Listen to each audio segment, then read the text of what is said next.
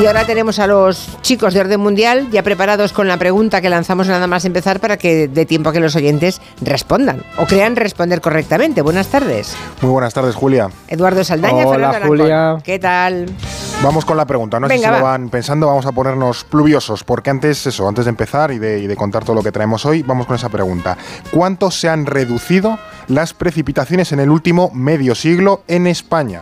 Ostras. En los últimos 50 años, ¿cuánto se han reducido? Ya avanzamos eso, que se han reducido las precipitaciones, la lluvia y la nieve, para que nos entendamos.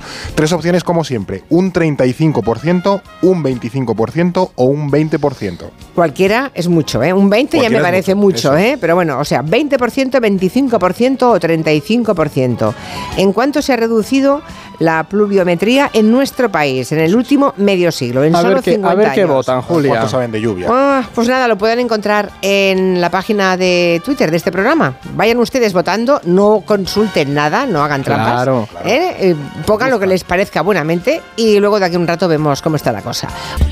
Estamos en el tiempo de orden mundial con Eduardo Saldaña y Fernando Arancón, que siempre aprenden cosas durante la semana que luego comparten aquí en voz alta. Igual algunos oyentes lo saben y otros no, así que aprendemos todos. ¿Qué habéis aprendido esta semana, Eduardo? Pues yo, Julia, eh, no sé si tú estás viendo la serie de. Iba a decir Gabriela. eh, Griselda, la, la que han sacado en Netflix. Sofía Vergara. Sofía Vergara. sobre No, una- no la estoy viendo. Pues yo la estoy viendo y de repente se ponían a hablar de los marielitos, los marielitos en Miami, los marielitos en Nombre Miami. dulce. Claro, yo decía, ¿esto qué es? Y me puse a buscar y los marielitos era el apodo que recibieron los cubanos que llegaron a Estados Unidos en el éxodo de Mariel en 1980, que fue cuando Castro montó un montón a 125.000 cubanos, entre ellos como unos 3.000 criminales, que agarró y dijo, "Mira, me voy a quitar esto de las cárceles. Y los mandó para, para Miami, Julia. Y dije, ah, viene de esto. Y de hecho, ya leyendo de ello, dicen que uno de los eh, líderes que quedó por ahí de los Marelitos en prisión fue uno de los eh, creadores del manifiesto de los Latin Kings. Ajá. Una historia, yo no sabía. Y crear una pandilla. Es que a mí el tema de las pandillas en Estados Unidos, yo creo por la influencia de los videojuegos, siempre me ha interesado mucho. Pues nada, esos son los Marielitos. ¿Y tú, Fernando, qué has aprendido? Pues mira, Julia, yo esta, esta semana he aprendido, eh, conocemos todos la SEPI, ¿no? La Sociedad Española de Participaciones Industriales, que es básicamente un conglomerado de empresas que tiene el Estado español. Bueno, pues me he metido a ver las empresas más raras que tiene la SEPI. ¿Y qué has Y hay, descubierto? hay A ver. auténticas joyas y que además eso, eso es, es público, quiero decir, o, tiene, o al menos tiene una parte pública. Bueno, tenemos Enresa, Empresa Nacional de Residuos Radiactivos. Bueno, claro, alguien claro. tiene que gestionarlo. Claro, y claro, luego hay otra, Mayasa, Minas de Almadén y Arrayanes S.A. Eh, luego, Cetarsa, que me sonaba cetáceo, Compañía Española de Tabaco en Rama. Sí. Y luego había otra que es, casi me trabo, Cofibacasa, que viene de Comercial y Financiera Vasco-Castellana S.A. Lo que hay que hacer por la publicidad institucional, ¿eh? A buscar ahí en el librito, Fernando. Vamos a decir, y esto son participaciones que a lo mejor No del, lo del sabía. 20, el 40 y el 60% que todavía no sé a qué se dedicarán. A lo mejor hay un oyente de Gelo que trabaja por ahí. A lo mejor hay un consumo Igual, de tabaco en si alguien- rama que no lo Claro, sabemos. es- Si está o sea, la gente los- aquí los con están el rollo públicos, pero es que luego hay otra empresa que es Compañía Española de Tabaco en Rama. Mm. Bueno, si alguien se ha sentido aludido porque Eso trabaja es. en una de esas empresas Claro, que Es están que en yo, el yo ya soy muy, muy millennial Y el para estas tabaco en cosas. rama Sí. esto es para hacer cigarros. Sí, hay un, que oyente, sí, no sé. hay un oyente aquí que dice, se nota que son jóvenes para saber que son los marielitos, los marielitos también, porque claro, en la época supongo que la claro, gente de en cierta 80, edad se acuerda, Somos ¿no? posteriores a eso. Sí, sí, a ver, Bueno. me queda un poco lejos. Hablemos un poco de lo que está pasando con las movilizaciones masivas del campo europeo. Eh, se producen en España, pero también en, el- en toda Europa. Empezaron en Francia, Alemania, Bélgica. Bueno, eh, parece que ya han conseguido esas movilizaciones que la Comisión Europea derogue una regulación de pesticidas que estaba a punto de aprobar o que iba a entrar en vigor eh, dentro de poco tiempo, ¿no? Está claro que el campo es un lobby poderoso en Europa. Estamos a cinco meses de las elecciones y, por supuesto, que esto tiene mucho peso ¿eh? en las decisiones que se tomen. ¿Creéis que hay miedo en Bruselas por estas movilizaciones? Porque es un lobby poderoso. Sí, además eh, ahora lo comentaremos, pero en cada país influye de, de distinta manera, pero en general hay preocupación, Julia, porque por un lado esto genera mucha división interna entre los propios países europeos. Ya vimos las declaraciones de ministros franceses con lo del tomate que tuvo salir Sánchez ahí a pelearse por, por la gloria del tomate español, ¿no? O también las tensiones que se han generado en Europa del Este, pues por ejemplo de países como Hungría, Polonia con Ucrania, que no es Unión Europea, pero ya hay tensiones, ¿no? Sí. Y luego, por otro lado, tenemos al final los intereses que los intereses de los dirigentes europeos están chocando claramente con los de los agricultores. Esto los vemos sobre sobre todo en el tema de las políticas de regulación medioambiental, porque los objetivos de Bruselas, y este es un tema bastante importante, van en, en contra de los intereses que tiene en el corto plazo la industria agrícola, los agricultores sobre todo, y claro, ahí se, se ha generado una división que es realmente muy difícil de salvar. ¿Por qué? Porque pensemos que las políticas climáticas, esta Agenda 2030, que están todas las teorías alrededor de, ella, en realidad son eh, políticas que se aplican con una visión de medio-largo plazo, ¿no? Es decir, no, lo vas, a, no vas a tener un rédito eh, mañana. Pero los agricultores sí que tienen un interés mucho más fijado en el corto, porque esas políticas, en cuanto se aplique, afectan directamente a su bolsillo y a su día a día. Entonces, ahí ahora mismo nos encontramos con una división muy profunda que desde la Unión Europea desde las instituciones, no están sabiendo bien cómo gestionar y cómo salvar. Eh, sobre todo porque hay que contar a la gente la verdad, esto cuesta dinero, ¿no? Entonces, eh, lo paga más, añade más eh, subvención de fondos europeos, ponemos más dinero a eso, no parece justo que solamente paguen el precio de la transición ecológica los agricultores. Claro. Pero entonces, una de dos, o estamos dispuestos a pagar más por frutas y verduras, los consumidores, que también somos responsables, o ponemos más dinero entre todos para que tengan más subvención. Claro, eh, esa transición, digamos que nos tiene que salir a todos igual, no, no se puede apoyar solamente sobre los hombros de alguien. Es un tema muy, muy peliagudo, mucho. Y, Julia, también hay que entender una cosa, aquí lo hemos comentado, el mundo está en una fase de proteccionismo y estamos en una fase de proteccionismo industrial y eso implica que van a subir los costes de los teléfonos, pero también va a haber que tener un proteccionismo agrario y agrícola porque el mundo está fragmentándose. eso se entendió hace décadas también para que el oyente lo sepa. Ahora mismo entre un, un, tercio y un 40% del presupuesto europeo va destinado a la política agraria común.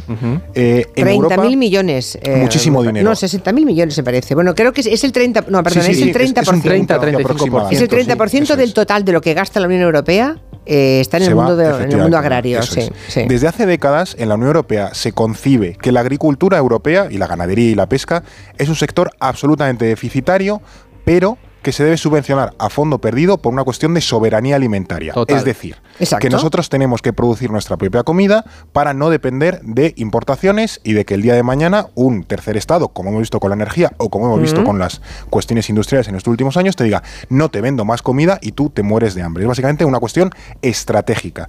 ¿Qué ocurre? Que los, o sea, se asumía eso, que el, sector agrario iba a ser siempre deficitario, no iba a ser competitivo y de hecho está bien que así sea, por así decirlo, en términos de seguridad alimentaria. Eh, en los últimos años, como ya sabemos por la guerra de Ucrania, ha subido muchísimo el precio de la electricidad, el precio de los combustibles. Entonces, en el sector agrario, que ya se funcionaba con márgenes muy estrechos, ese poco margen se lo han comido las subidas de los, eh, de los productos energéticos, por así decirlo. Y lo que no ha hecho la Unión Europea es ajustar las subvenciones a esa subida de los precios. Entonces, ya el agricultor lo que dice es, mira, yo ya funcionaba con muy poquito margen, además de estar muy subvencionado, ya directamente me lo he terminado. O han quitado subvenciones como en Alemania el tema de, del diésel. Eso es, claro. Entonces el agricultor se ve en una situación eh, bastante comprometida. ¿Qué pasa? Que además también estamos, hay una, una, política en la Unión Europea de, bueno, de firmar tratados de libre comercio, ¿no? Pues con otros bloques comerciales o con terceros países. ¿Qué ocurre? Que a veces lo que hace la Unión Europea, y eso es una forma de proteccionismo comercial, o sea que los, el, proteccionismo comercial no es solo poner aranceles, que es muy, muy de Trump, ¿no? Sino también, por ejemplo, si tú negocias un tratado de libre comercio, me lo invento, con la India, eh, exigirle a la India que aplique nuestra normativa a su producción. Entonces todos jugamos con las mismas condiciones.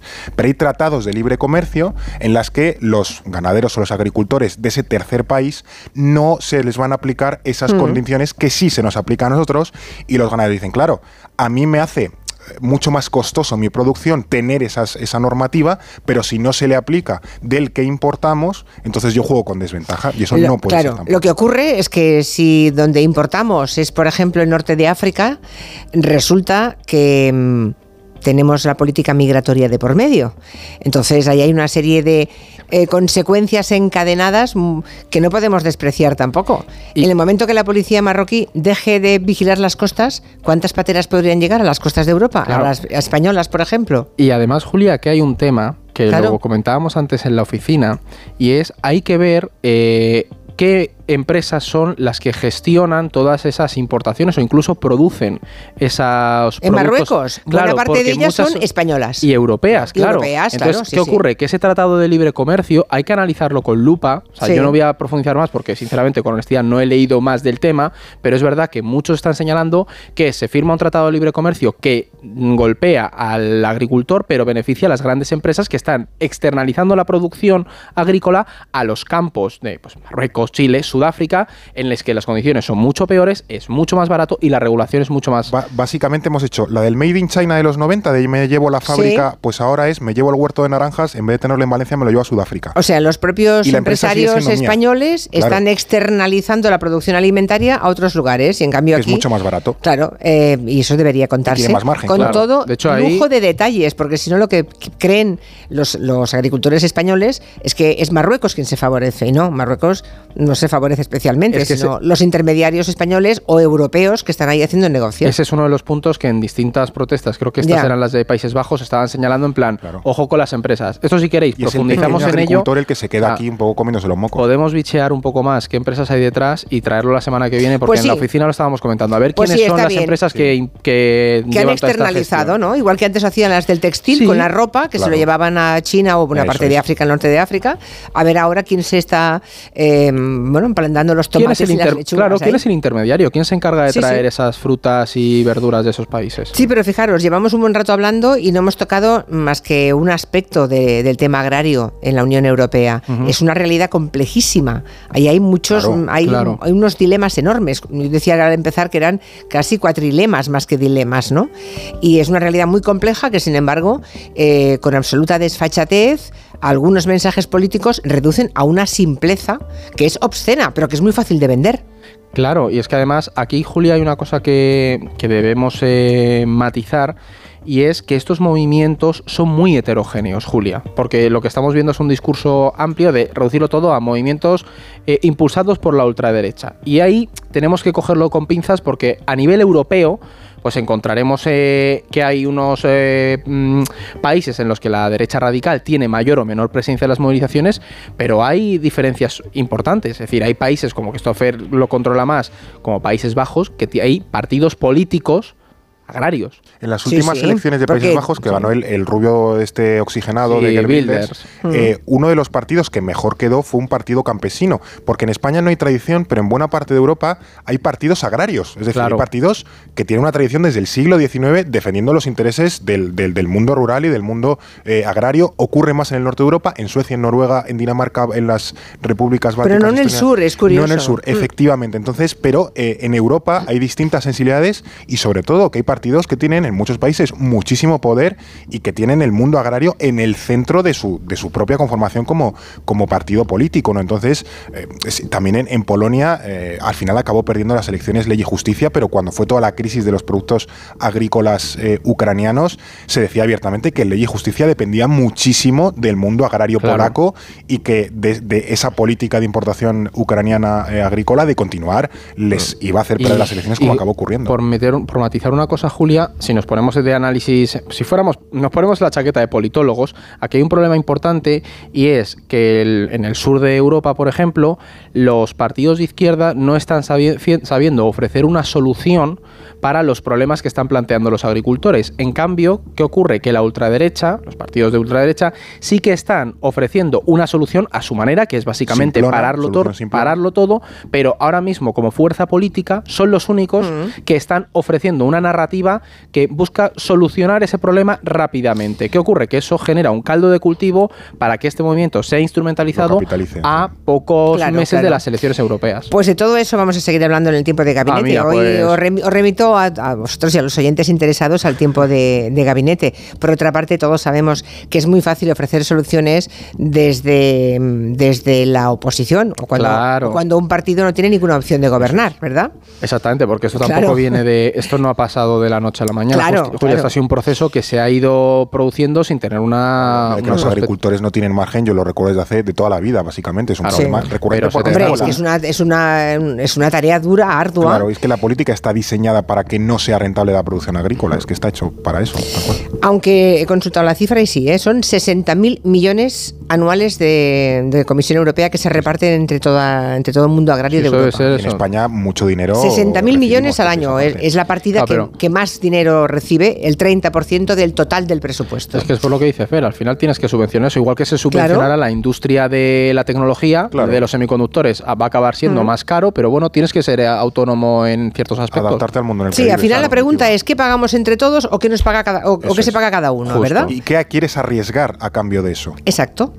Bueno, pues nada, muy interesante va a ser el tema de gabinete. Vamos ahora a Estados Unidos, porque la semana pasada un oyente, ¿os acordáis? Preguntó, eh, los de orden mundial que se ocupen de Texas, ¿qué está pasando en Texas? Y la polémica con el muro fronterizo. A ver, ¿qué pasa en Texas? Pues muy diligentemente nos hemos estado informando y lo que ocurre básicamente, lo resumo rápido, es que, bueno, sabemos que en los últimos años la frontera de Estados Unidos y México se ha endurecido mucho, ¿no? Han puesto hasta concertinas en el río, una especie de boyas flotantes, han levantado la valla y lo que ha hecho ahora el eh, gobierno republicano de Texas es enviar todavía más efectivos a controlar esa frontera con, con México. Es más, otros estados republicanos también han enviado sea apoyo político, sea incluso efectivos de la Guardia Nacional a Texas para eh, frenar toda la entrada de inmigrantes mexicanos. ¿Qué ha dicho el gobierno federal? Que la competencia sobre fronteras es del gobierno central, pero esto en Texas les ha dado exactamente igual y como estamos ya en año electoral, pues básicamente lo que está ocurriendo es que se está, eh, bueno, iba a decir politizando, no, pero entrando en un marco electoral de instrumentalizar la frontera o la crisis en la frontera, la crisis migratoria para el beneficio de la, de la campaña eh, política, ¿no? Por ejemplo, el que ha mandado efectivos de la Guardia Nacional a Texas, además del propio Texas, es Florida, que gobierna Ron DeSantis, uno de los candidatos republicanos en la, bueno, que era... el que tiró la toalla. El que tiró la ante- toalla, efectivamente. Ante Donald Trump, sí. Pero para que veamos un poco el, el clima. Entonces está esa disputa entre el Estado de Texas y el gobierno federal en un poco quién controla la, la frontera. Por hecho, ya digo, la, la Guardia Tejana ha llegado a expulsar a miembros de federales de competencias que le resultaban propias por el hecho de quita, quítate tú, que yo me voy a encargar de esto. Entonces es un, es un conflicto bastante complicado de las competencias en Estados Unidos. De momento va ganando el 35%. ¿eh? La pregunta, ¿cuánto se han reducido en España las precipitaciones en los últimos 50 años? Eh, más de la mitad de todos los oyentes, el 52,9, casi 53, cree que Oh. es el 35%. Después un 27 cree que el 25%. Y solo el 20% cree que es el 20%. Qué poco optimistas Mira qué están bonito. hoy, ¿eh? Un poco optimistas, bueno, o la percepción que tenemos, que no Ahora llueve veremos. nunca. Sí, que el no día llueve fuese nunca. lluvioso decían otra cosa. Bueno, muy Sí. rápidamente. eh, ayer supimos que había muerto Sebastián Piñera, el expresidente de Chile. Tuvo un accidente de helicóptero. Él pilotaba. Los Sí. detalles de ese eh, accidente son tremendos, porque se salvaron todos menos él, que Sí. se quedó atrapado en el cinturón, ¿no? Dentro del mar. Sí, justo. Además nos enteramos y que Piñera fue, tuvo dos mandatos de la presidencia de Chile. Es verdad que fueron mandatos controvertidos. Se enfrentó al terremoto, no sé si lo recordáis, ese de 8,8 creo que fue Sí, bastante, bastante grave. Luego las protestas en ese movimiento social, COVID en el país. Y es verdad que fue un presidente, os decía, bastante controvertido precisamente porque venía del mundo empresarial, tuvo que hacer frente a distintos eh, escándalos por las conexiones que tenía con la presidencia y sus empresas, también evasión fiscal. Pero bueno, la o sea, la forma en la que ha muerto el hombre es bastante trágica, la verdad, Julio. Terrible, Ah, sí, sí, terrible. sí. De hecho, creo que le van a hacer un funeral de Estado esta semana, Mm. porque yo, yo me quedé bastante alucinado. Dije, joder. Sí, sí, era un poco sorprendente, pero bueno. Y lo último, antes de acabar, aunque sea brevemente, y a la semana que viene a ver si le dedicamos más tiempo, hay una crisis política en Senegal Sí. y también ahí nos jugamos temas migratorios en España importantes, sobre todo en Canarias, ¿no? La zona de Canarias, de, de donde llegan las pateras, básicamente es de Senegal, ¿no? Muchísimo, Julia. Y en España deberíamos prestarle más atención, leer a los periodistas que tenemos allí como Pepe Naranjo, que están en, en el país. Senegal ayer, en estos días, eh, han aplazado las elecciones. Ayer se vivió un golpe de Estado constitucional, es decir, el Parlamento autorizó el aplazamiento de elecciones que había eh, pedido el presidente y expulsó a los partidos de oposición de, de la Cámara. Y esto es muy delicado, Julia, porque Senegal era como el faro democrático de toda la región del Sahel. Ya vimos eh, el año pasado el golpe de Estado en, en Níger, el anterior igual en Mali, Burkina Faso y demás. ¿Y qué ocurre? Que nos enfrentamos a una inestabilidad regional enorme. Si eso ocurre, si Senegal se, se, se suma en un golpe de Estado o una inestabilidad muy fuerte, podríamos decir claramente que toda la región del Sahel Está en una crisis y perdida, efectivamente, como decía Fernando, y a nivel migratorio es muy importante para España, porque Senegal es uno de los puntos estratégicos para la, para la migración hacia, hacia Canarias. Es probable que si se suma en una, se cae en una inestabilidad enorme, veamos la llegada de cayucos desde Senegal a, a las Islas Canarias, que ya están teniendo una presión migratoria muy alta. Muy grande. Pues todos son buenas noticias. No, no, la verdad es que el mundo está- esta mía. semana no está muy bien. Esta semana más Y ahora para completar vamos con el tema de las precipitaciones. De momento eh, no, se ha, no se ha alterado el porcentaje. La mayoría, ve 52,9, cree que se ha reducido un 35% la pluviometría en España. Luego un 25% lo cree el 27% y un 20% el 20%. Pues nada. Pues ver. eh, la respuesta correcta es el 25%. Vaya. la cuarta, hemos perdido la Ni cuarta para ti ni parte. para mí, ¿eh? Es. Sí. Bueno, que, que es como tú has dicho al principio, ya es Una grave. bestialidad. Es decir, hemos perdido la cuarta parte de las precipitaciones anuales de los últimos 50 años, o sea que ha sido un proceso muy, muy gradual. En España, como bueno, lo podéis ver ahí en Cataluña, llueve poco, llueve menos de lo que debería. Entonces, bueno, hemos perdido eso, un 25% de las precipitaciones eh, que veníamos teniendo pues hace más de, pues, más de medio siglo, básicamente. O sea, un 25% en 50 Sí, sí, sí, años. sí. Terrible. Que eso obviamente afecta también y muchísimo a la agricultura, ¿no? Correcto. España, que además es una de las potencias agrícolas de la Unión Europea, sobre todo por aquí tenemos hortalizas, que en Sí. otras muchas zonas de Europa no se pueden cultivar por razones evidentes, eso solo vale secano, pero aquí tenemos muchísima hortaliza y eso necesita agua. Eduardo Saldaña, Fernando Arancón, Orden Mundial. Hasta la semana Un que abrazo, viene. Julia. Adiós. Adiós.